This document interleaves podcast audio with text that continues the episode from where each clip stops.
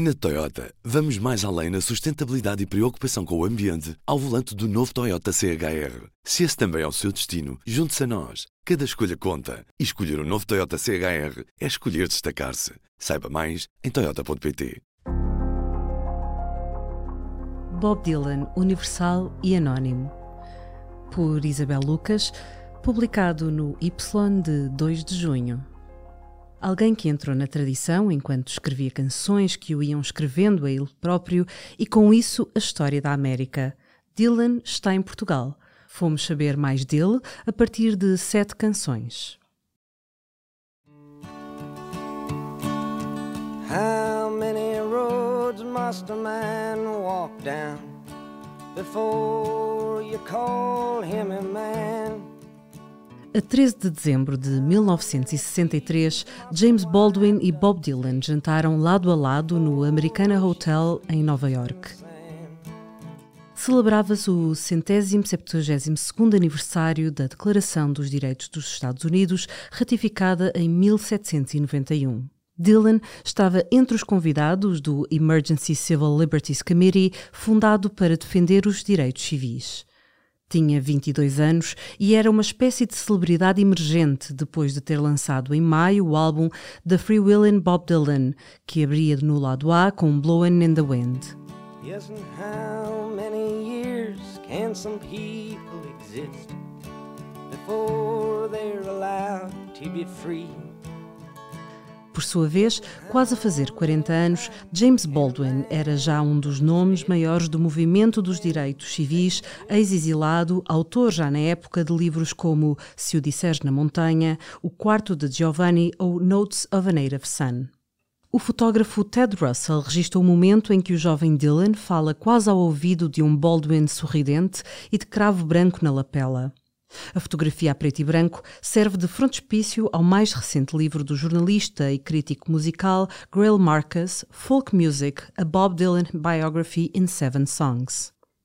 A escolha de imagem por parte de Marcus é simbólica acerca do conteúdo.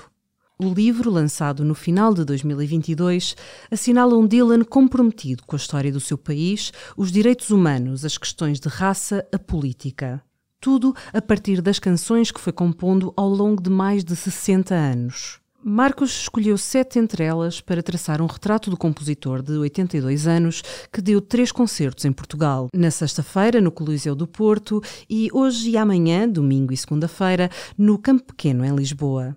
Ao Y, Grail Marcus disse à exceção de omitir as canções sobre as quais já tinha escrito exaustivamente, não houve outro critério que não apenas escolher canções sobre as quais queria escrever e que senti que ainda não tinham sido objeto de uma escrita profunda por parte de outros. Numa videochamada a partir de Oakland, Califórnia, onde vive, Grail Marcus acrescenta: Havia canções que me tinham deixado sempre perplexo, com as quais me envolvi plenamente há anos. São os casos de Ain't Talkin', de 2006, ou Jim Jones, de 1992.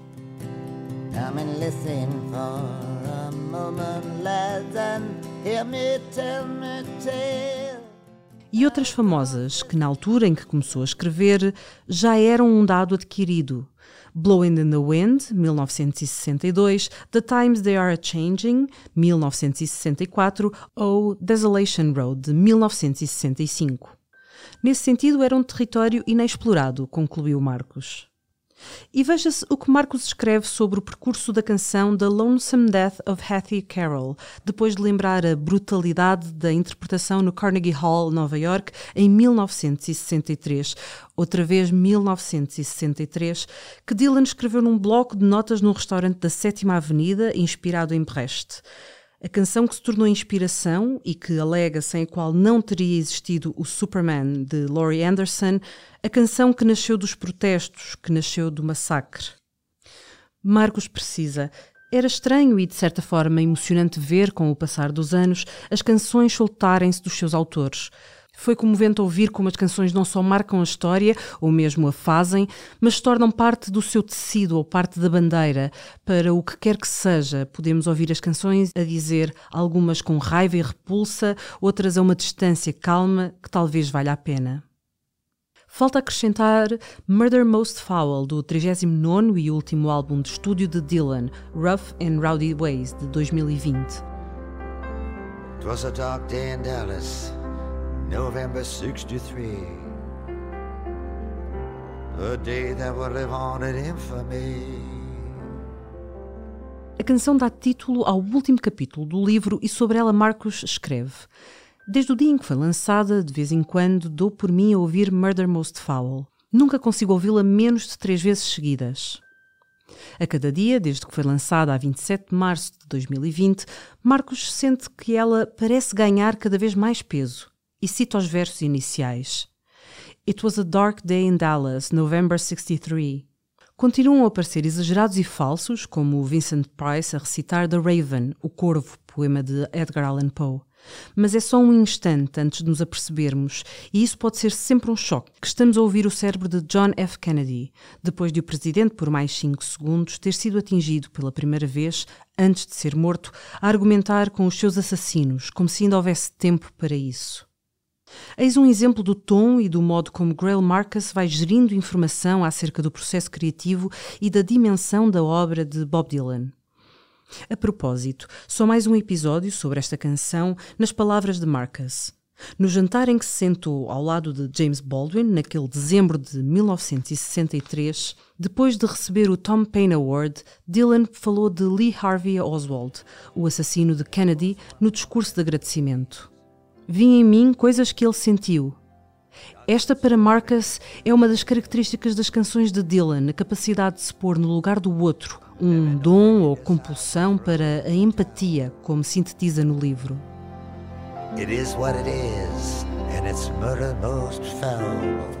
O mundo de pernas para o ar. Quatro anos mais velho do que Bob Dylan, Marcus construiu uma carreira notável enquanto crítico de música. Formado em Ciência Política e Estudos Americanos na Universidade de Berkeley, foi colunista da Rolling Stone, Art Forum, Village Voice, Cream e Pitchfork.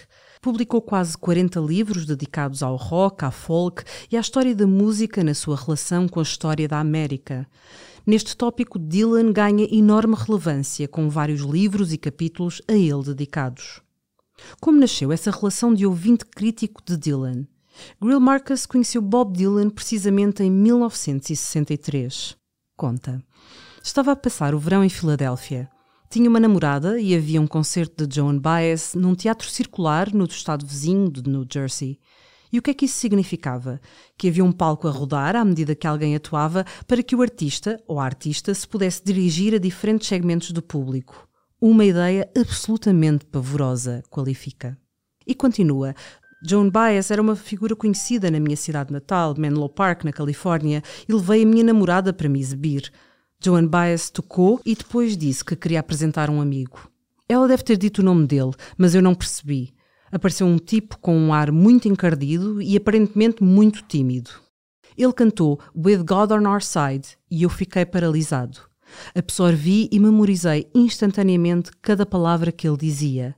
Era uma reescrita audaciosa e completa daquilo que todas as crianças americanas tinham aprendido na escola nos últimos 20 anos desde a Segunda Guerra Mundial. Aquilo virou o meu mundo de pernas para o ar. Foi a última vez que me interessei por Joan Baez. Depois do espetáculo, vi uma pessoa agachada na poeira a tentar acender um cigarro. Quem era aquele? perguntei a alguém. Oh, é o Bob Dylan, respondeu-me. Durante meses pensei que o nome dele se pronunciava assim. Folk Music não é uma biografia convencional. É o livro de alguém que, apesar de ser um dos maiores conhecedores da obra do vencedor do Nobel da Literatura em 2016, galardão que Marcus não comenta, como não comenta a voz nem o papel de Dylan na história dos Estados Unidos, recusa ser chamado especialista no trabalho do artista natural de Duluth, no Minnesota, onde nasceu com o nome de Robert Allen Zimmerman comenta apenas o facto de o considerarem um poeta. Será antes de mais um contador de histórias? Penso que a questão de Bob Dylan ser ou não um poeta é espúria. Os poetas escrevem poesia, ele escreve canções. Funcionam de acordo com regras e pistas diferentes, atingem os seus efeitos de formas completamente diferentes. Um verso de uma canção que num poema sobressairia como perna amputada pode, com a música, parecer a única forma de dizer o que está a dizer. Portanto, sim, ele é um contador de histórias. A opinião pronta relança a pergunta: até que ponto Grail Marcus é um especialista de Dylan? A prontidão permanece. Não me considero um estudioso ou perito em Dylan, não sei o nome das canções de Under the Red Sky, Empire Burlesque ou Infidels. O que me fez começar a escrever sobre Bob Dylan foi ouvir as suas canções, pôr a tocar Don't Think Twice, It's Alright, vezes sem conta no dormitório da faculdade em 1963, ouvir Like a Rolling Stone em 1965 e ficar tão pasmado e entusiasmado como o resto do mundo ao descobrir quão grande uma canção podia ser. E a partir de então falar com toda a gente sobre o que quer que Dylan estivesse a fazer vê-lo tocar de seis em seis meses ou mais vezes ainda e depois não perder o fascínio, mesmo quando os outros deixaram de falar das suas canções.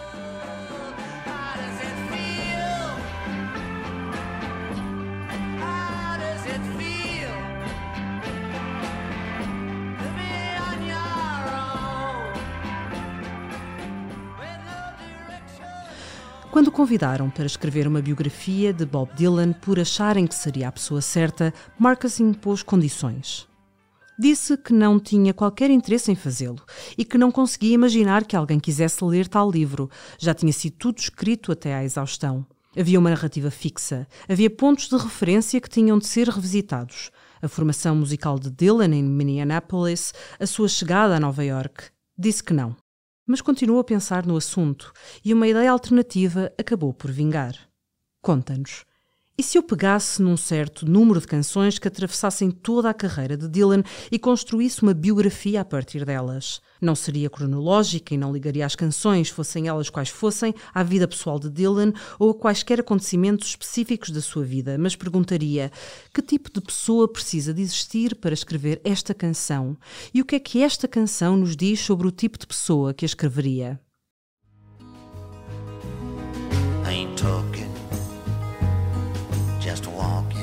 Rejeitar a autobiografia.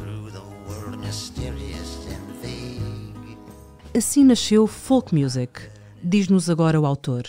Tento evitar e rejeitar a ideia de que as canções com algum interesse podem ou devem ser ouvidas como autobiográficas ou exploradas em busca de pistas sobre o seu autor. Isso reduz uma canção e coloca muros à volta de como e porquê ela pode afetar as pessoas não lhes permite ouvi-la como se significasse qualquer coisa para elas, fazendo-as viajar pelo mundo. Marcos vai atrás de perguntas sempre que pega numa canção. Uma deixa para lhe lançarmos, entretanto, algumas questões mais diretas acerca do legado de Dylan. Por exemplo, o que é que trouxe de novo à música americana? É lacónico. Resposta: ele mesmo. E o que é que a poesia, a música e as letras de Dylan dizem sobre a América? Outra resposta: tudo ou quase tudo. Dylan era autor e personagem das histórias que levava para as canções. No seu livro Crónicas, afirmou: Começava a sentir-me como uma personagem destas canções. Era a empatia de que fala Grail Marcus? Isso e o contador de histórias. Veja-se Desolation Row, como a descreve Marcus. Quando Desolation Row apareceu em 1965 como a última canção de Highway 61 Revisited, uma canção sobre uma boêmia invisível cercada por uma república puritana de mistificação e repressão, poucas pessoas sabiam que nas primeiras décadas do século XX tinha existido uma loucura por postais de linchamento de americanos negros levados a cabo por multidões de americanos brancos. Acontecimentos que então ocorriam praticamente todos os dias postais enviados pelo correio dos Estados Unidos da América, trocados entre colecionadores, vendidos em lojas de recordações e em feiras municipais.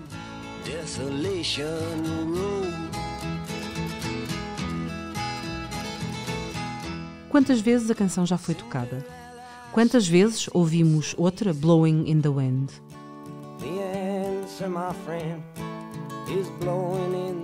Quantas versões por quantos cantores? As suficientes para se ir perdendo a noção de autoria e elas se tornarem quase universais, uma espécie de objetivo secreto de qualquer cantor folk, por paradoxal que pareça. Tão tocada, tão apropriada, que atinge o anonimato. Marcos continua. Tentei formular e responder a essa pergunta num livro que escrevi para Harvard em 2015.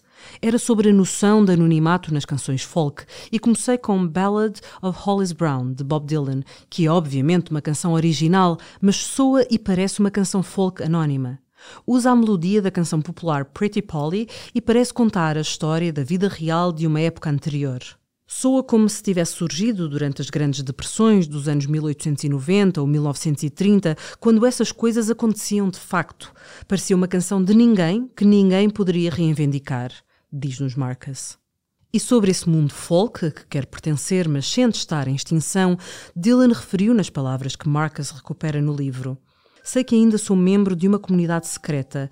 Posso ser o único, sabe? Mais uma vez, Grail Marcus contextualiza a afirmação do compositor com a música que ele fez. É o homem a andar pela América à procura, uma velha lenda que está na base da construção do mito. Just Walkin', como diz uma das suas canções destacadas por Marcus. É possível perceber imediatamente o que faz de Ain't Talkin' uma grande canção, uma das mais distintas canções que Bob Dylan já escreveu. É cantada, é interpretada. À medida que Dylan interpreta em Token, ela assume quase sempre um caráter tão diferente que se torna uma canção diferente. A primeira vez no City Center em Nova York, a 20 de novembro de 2006, foi como um sermão. Ao situar Bob Dylan na tradição folk, o que Grail Marcus quer dizer, dissecando uma expressão de Dylan, a da pertença à Historical Traditional Music, é que a música dele está, e passo a citar, enraizada na história que as pessoas adotaram ao longo do tempo até se tornar uma tradição. Uma música cuja autoria não pode ser identificada e cujo futuro não pode ser adivinhado. Fim de citação. Estamos no campo do coletivo é folk, é ficção. Ou seja, não se procura Dylan nas canções feitas por Dylan, no sentido mais privado daquilo que será Dylan, a pessoa em vez da persona. Marcos não procura isso. As canções de Dylan não fazem um jogo com a sua identidade pessoal. Marcus acrescenta: não é um jogo, é a natureza do trabalho criativo e a razão pela qual perguntar o que uma determinada canção lhe diz a si, a mim ou a qualquer pessoa sobre Bob Dylan é uma tolice. Toda a arte bem conseguida é ficção. Como Van Morrison disse uma vez a um entrevistador que lhe estava a perguntar que incidente da sua vida tinha inspirado tal e tal canção, estas canções são ficção, são contos. As verdadeiras questões são: quem são estas personagens na canção, no mundo? O que estão a fazer? Como e porquê? Funcionam? E se funcionam, porquê? E se não funcionam, como? Elvis Costello chorou ao ouvir Murder Most Foul ao vivo, uma litania Grail Marcus aprendeu a gostar de Blowing in the Wind, que ganhou peso dramático com o desenrolar da história. A história que ele conta, insiste o autor de folk music, é a história que está nas canções. E é nisso que ele é singular. E partindo de mais uma canção, lê-se. Quando cantou Jim Jones em 1993, foi como se todos os anos da sua imensa fama, desde o momento em que abandonou as canções antigas e passou a tocar apenas as dele, tivessem sido uma aprendizagem com o próprio reconhecimento de que as décadas que se seguiram aos anos 60 o tinham conduzido a becos sem saída, instalou-se finalmente num estádio em que podia retomar as velhas canções e cantá-las como se ele próprio as tivesse escrito e tivesse sido escrito por elas, e até podia transmitir isso ao seu público. Ele agora fazia parte da tradição. A tradição era tanto dele como de toda a gente. Ele podia fazer o que quisesse com ela, inclusive nada. Passaram 30 anos desde Jim Jones. Em vez de fazer nada, Bob Dylan continua a cantar, ou a interpretar, ou será a pregar, ou a fundir-se na universalidade do anonimato. Bob Dylan, Universal e Anónimo, é um texto de Isabel Lucas, publicado no Y de 2 de junho.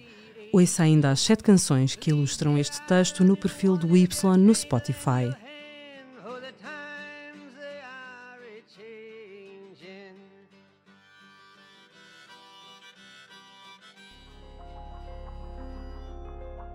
O Long Reads do P24 tem direção editorial de David Pontes, edição de som e sonoplastia de Ana Zayara Coelho e eu sou Inês Bernardo.